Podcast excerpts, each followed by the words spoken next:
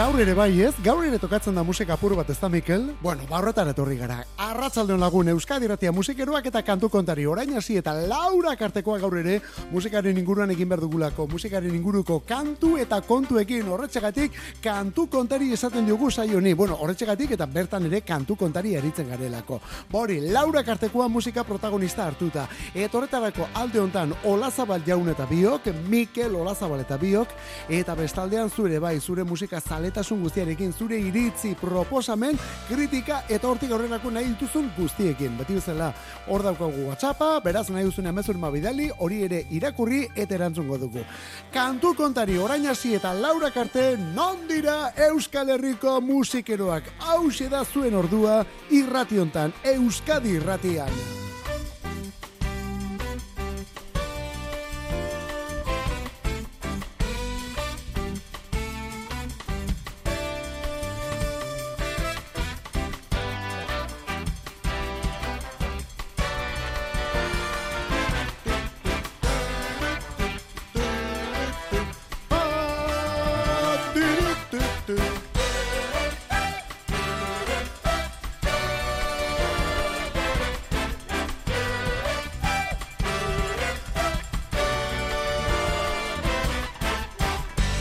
Guk hemen jartzen dugun berlan hau, bueno, esan barrik ere zaupizte instrumentala da, hori bai, gerora handik urte batzutara Nork eta Manhattan Transfer taldekoek egin zioten alako beste bersio bokal bat eta ure ere dotorea. Egunen batean ure ere ekarri beharko dugu, edo zergaitik ez programa oso bat egin, pieza honen bersio ezberdinak jarriz. Baina hori beste egun batean. Orain abiatzeko momentua, begira zen nolako kantu tzarrarekin gainera.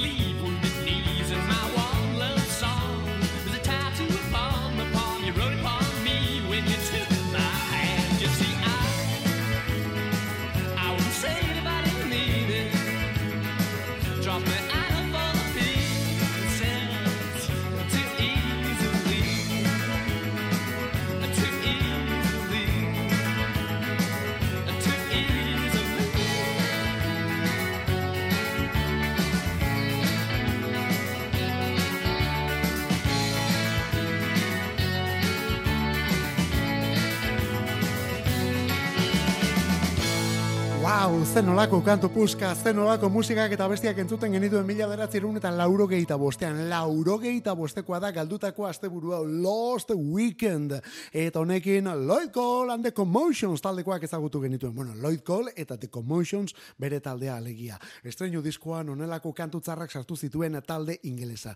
Lauro gehieta bederatzir arte aritu zen gutxi gara bera Lloyd Cole the Commotions taldearekin batera eta hortik aurrera ja bakarbideari ekin zion. Bueno, bakarbideari talde batez inguratuta eta talde hortako partaide bat baino gehiago The Commotions taldekoak izan da. Baina tira, ja izen hori alde batera utzita. Bueno, ba, gauza nola diren, 2000 eta hogeite iruan disko berria aurkeztu dute. Hogeite iruan disko berria. On Pain izenekoa. Minez jantzita diskoa eta kantu dotorez ere bai.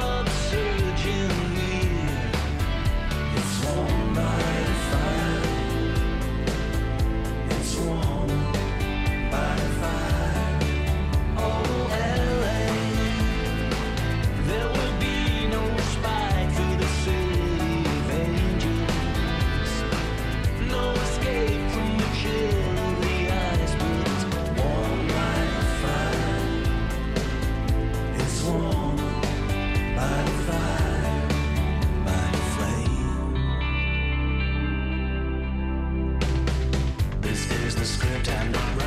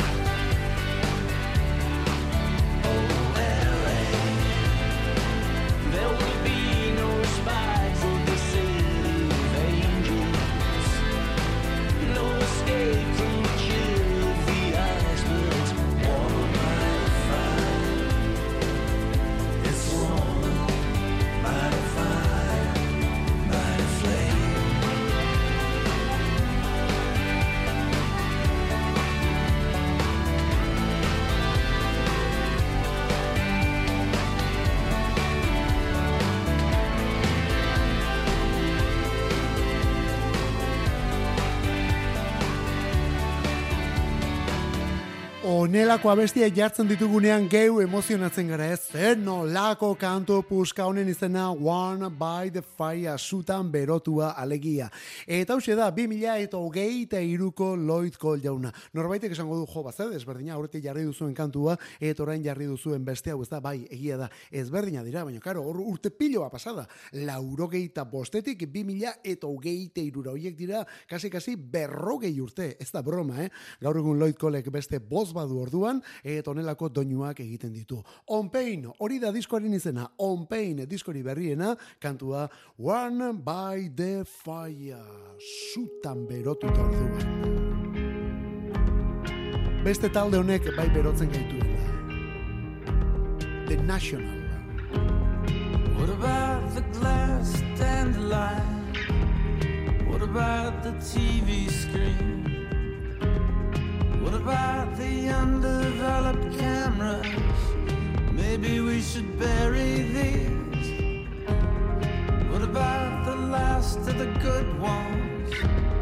What about the ceiling fans? What if we move back to New York? What about the moon drop light? You should take it, cause I'm not gonna take it. You should take it. I'm only gonna break it. You should take it, cause I'm not gonna take it. You should take it. You should take it. What about the rainbow eucalyptus? What about the instruments? What about the cowboy junkies? What about the Afghan wigs? What about mountain valley spring?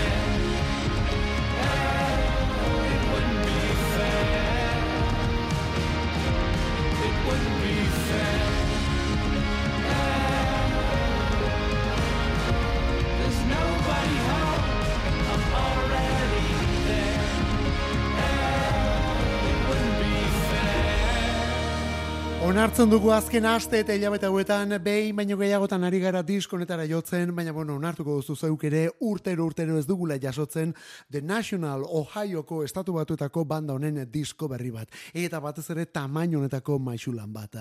First Two Pages of Frankenstein. Frankensteinen lehen bi horri aldeaka. Hori da diskoaren izena, bai, non baite literatur munduan ere guzti dira eta Matt Berninger eta bereak. Bueno, beti izan izan dugu, Matt Berningerrek rock kantari bat baino gehiago literaturan bastakite eleberri idazale bat ematen duela, ezta? Hala ere nola mugitzen den eta ze indarra duen tipo honek eta ula gainean.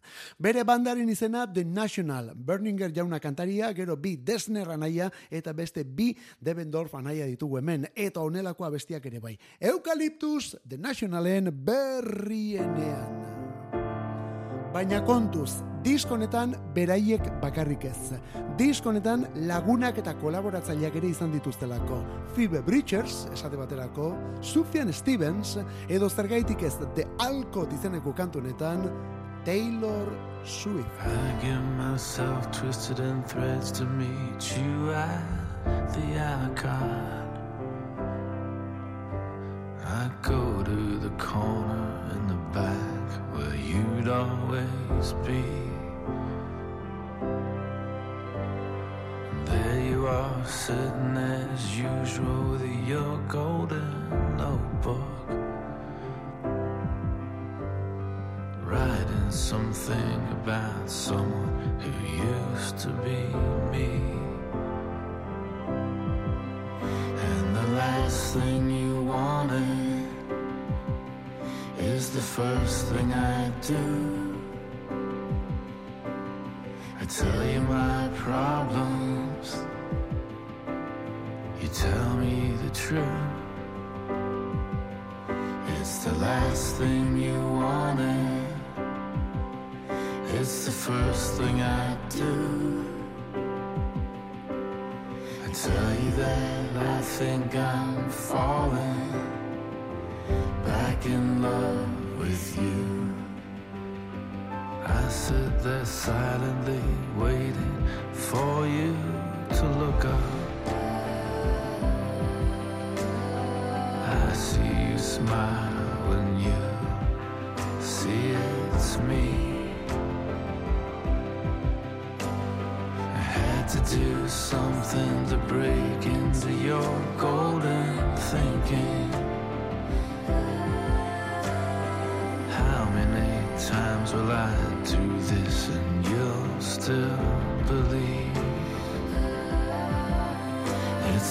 It's the last thing you Tell me which side are you on? it's the first thing you do. Give me some tips to forget you. You tell me your problems, Come on, your and problem. I tell you the truth. Could it be easy this one? It's the last thing you wanted, It's mine is a land. it's the first thing I do. Do I love and abet you? I tell you that I think I'm falling back in love with you,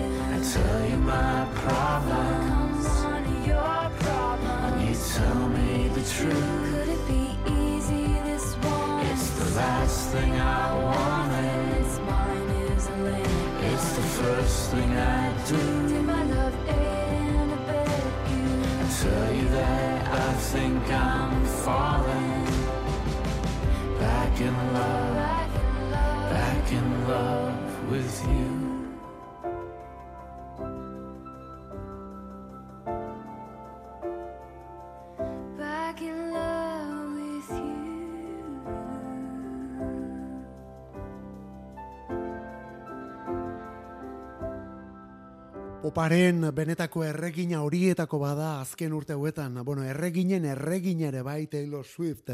Lehen da bezi country munduan abiatu zen neska bakarlari gaztea, eta azken urte hauetan esan bezala poparen erregina bilakatuta. Eta bera ere hauen lagun mina denez, hainbatetan kolaboratu izan duten ez elkarrekin, batez ere Desner anaietako Aaronek Taylor Swiften bira erraldoi horretan, bueno, borain favorea itzuliz, berak ere bai The Nationalen disko honetan. Diskoaren izena First Two Pages of Frankenstein, Frankensteinen lehen biziko bi horri aldeak, kantua da The Alcott, eta hemen The Nationalekin batera Taylor Swift. Claro, horrelako kantuak jartzen hasten zara, kolaborazioak jartzen hasten zara, eta bapatean per lau datorkizu. Honek urte batzu baditu, eh? Wilco taldekoak, beraiek batera abeslari ingeles bat, Billy Bragg, California Stars. I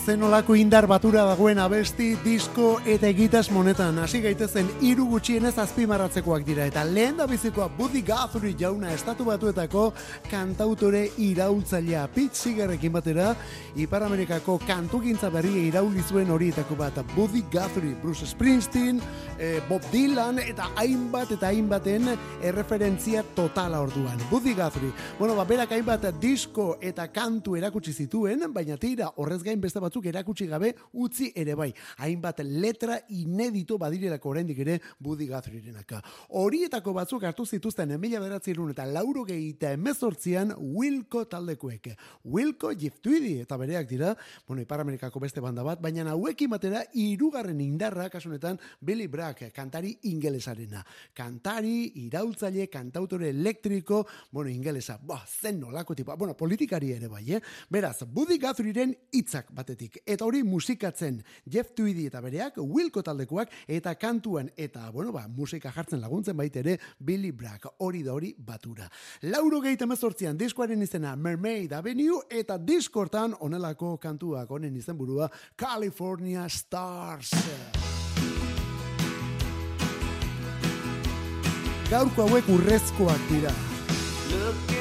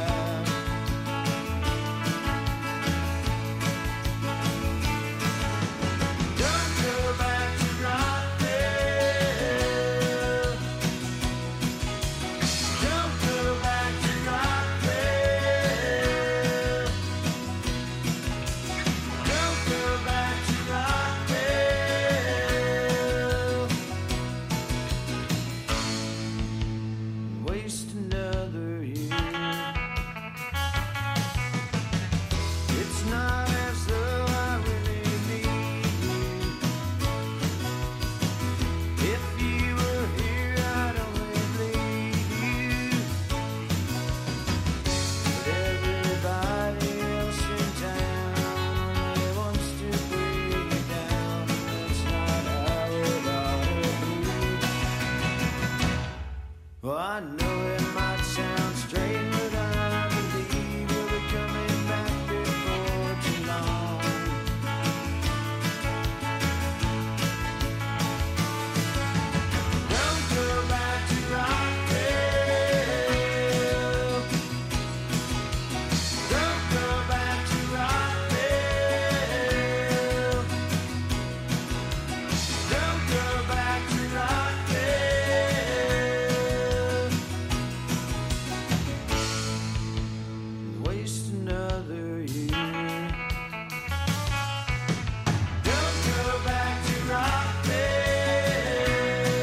Amerikako rock berria horrela izan dut zen genero hau edo alegin hau lauro geiko amarkadan eta hainbat talde eta bakarlariren eskutik rem taldekoak ari gara hemen entzuten, baina hauekin batera Green on Red, The Dream Syndicate eta beste hainbat talde jarriko genituzke zaku berean.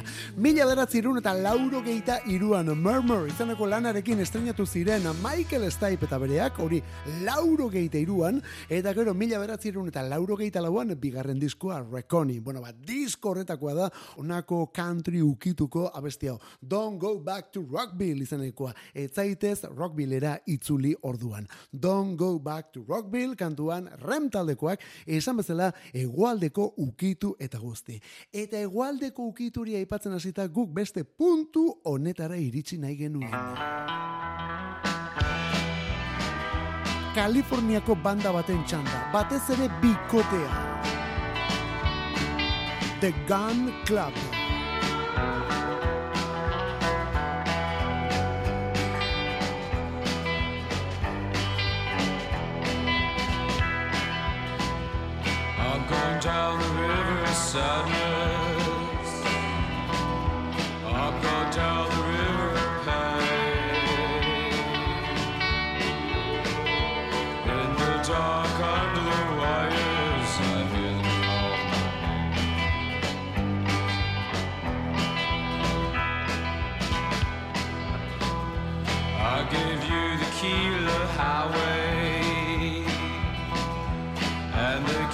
Motel door.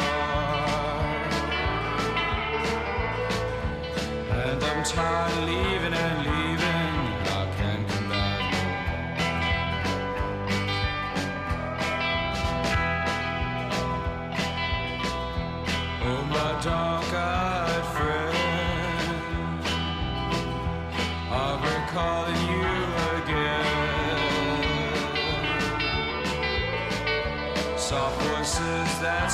nothing,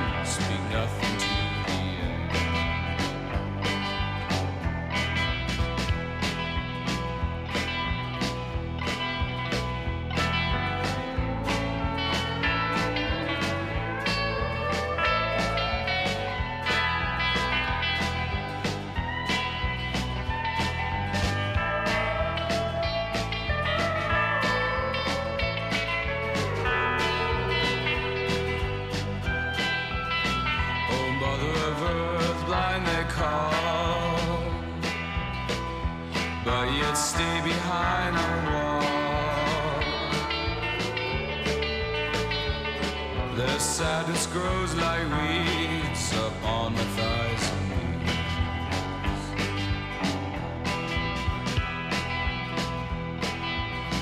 Oh, mother earth, the wind is. I tried my best, but I could not.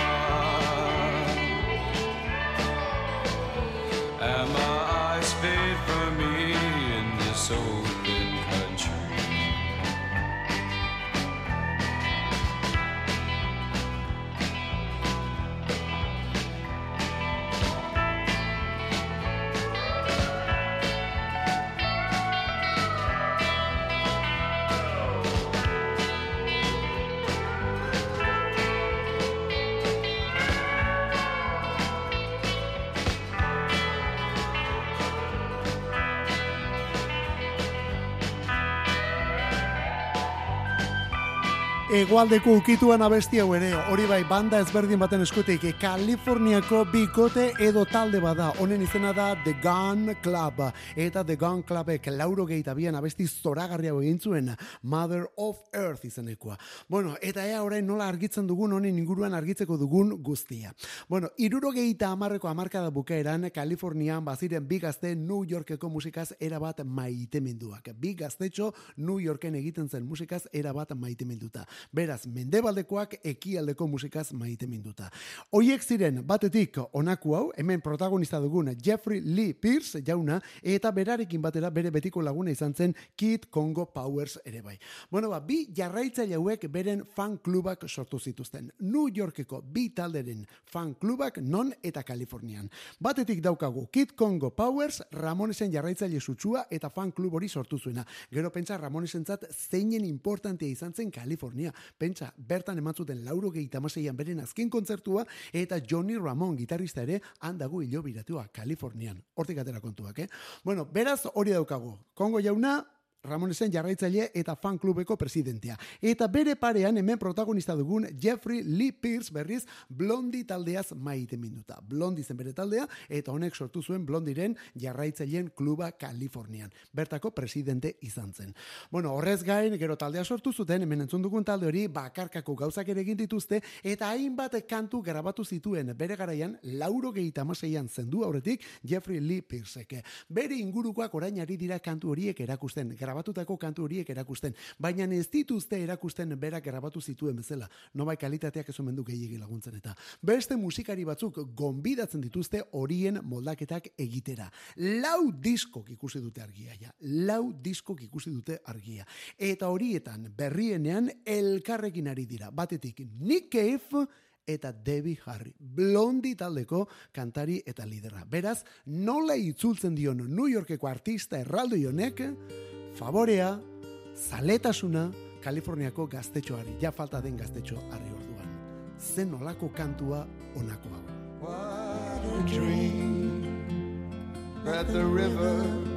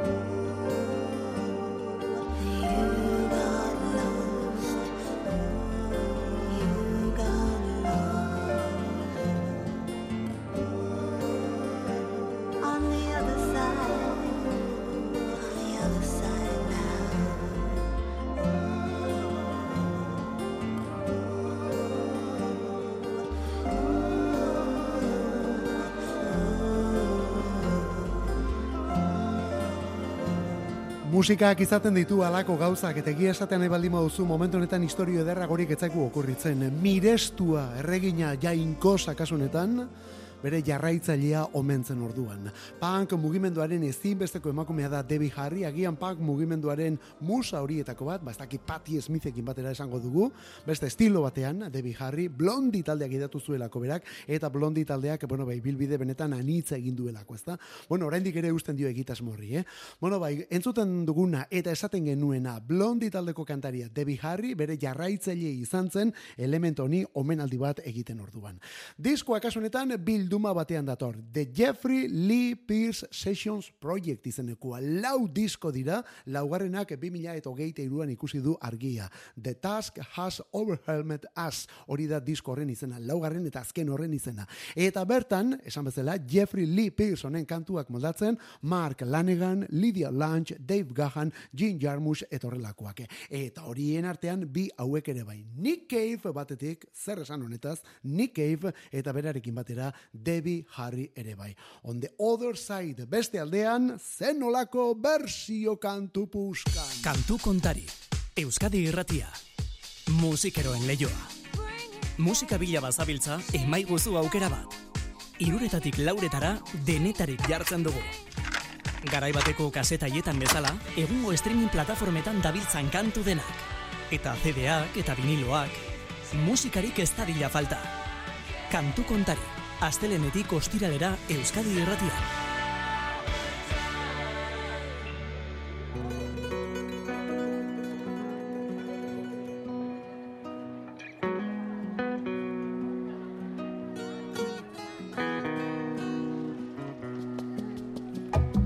Hemen esertzen ginen beti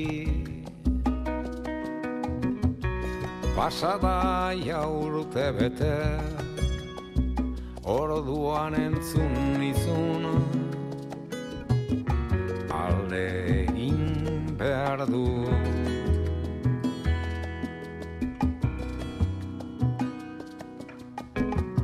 Bakarrik etortzen naiz orain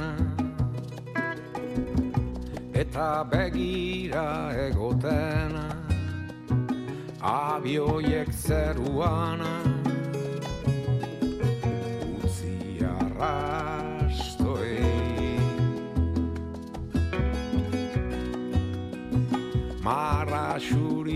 yeah.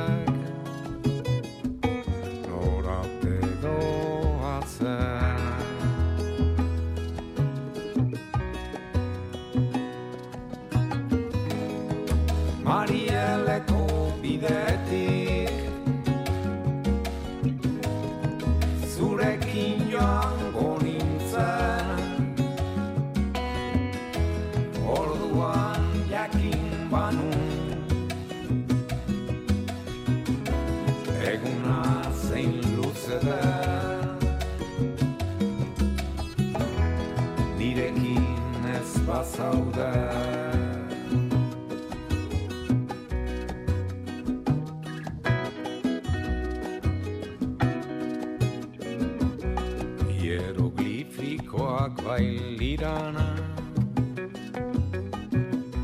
Irakurri albanitza esku aurreko. Marrak bezala.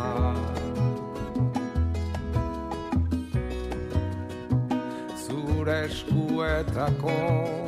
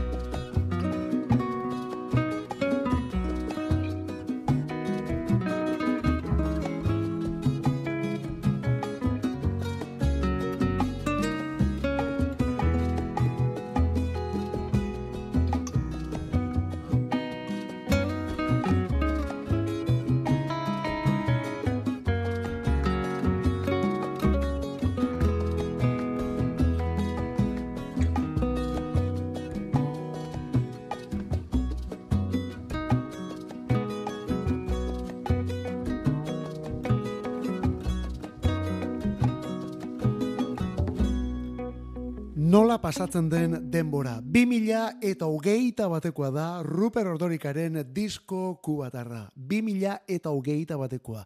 Amugetatu ju izenekoa eta onelako abestiekin Marieleko bidetik.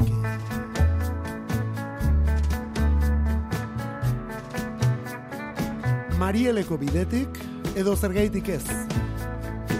Barakoako usategian ere bai. Zen nolako izenak, eh? Kuban oinatiarra. itxasertzeko usategira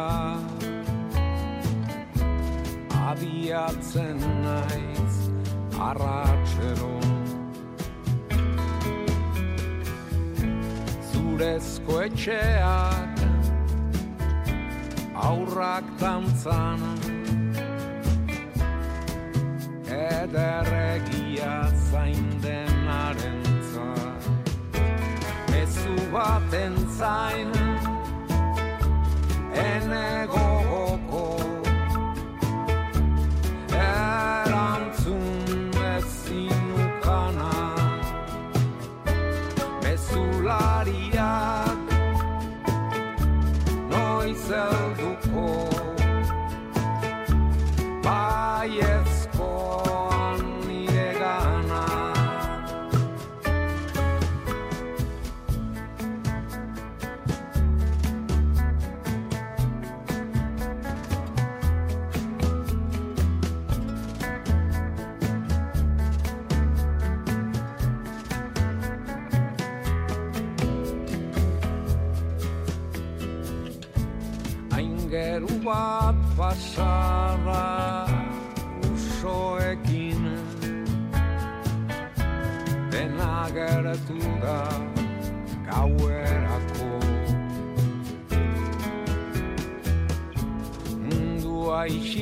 dago erantzunik ez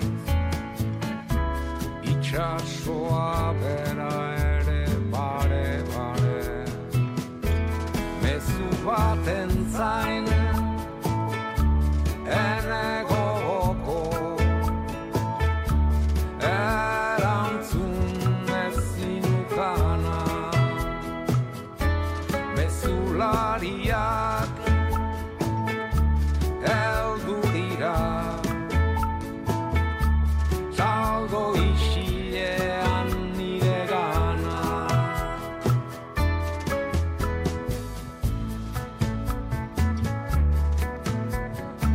Nola pasatzen den denbora, nola pasatzen den denbora, 2008 batekoa da Ruperren disko kubatarra orduan, amoretatu ju izenekoa, eta onelako kantuak jaso zituen bertan oinatiarrak.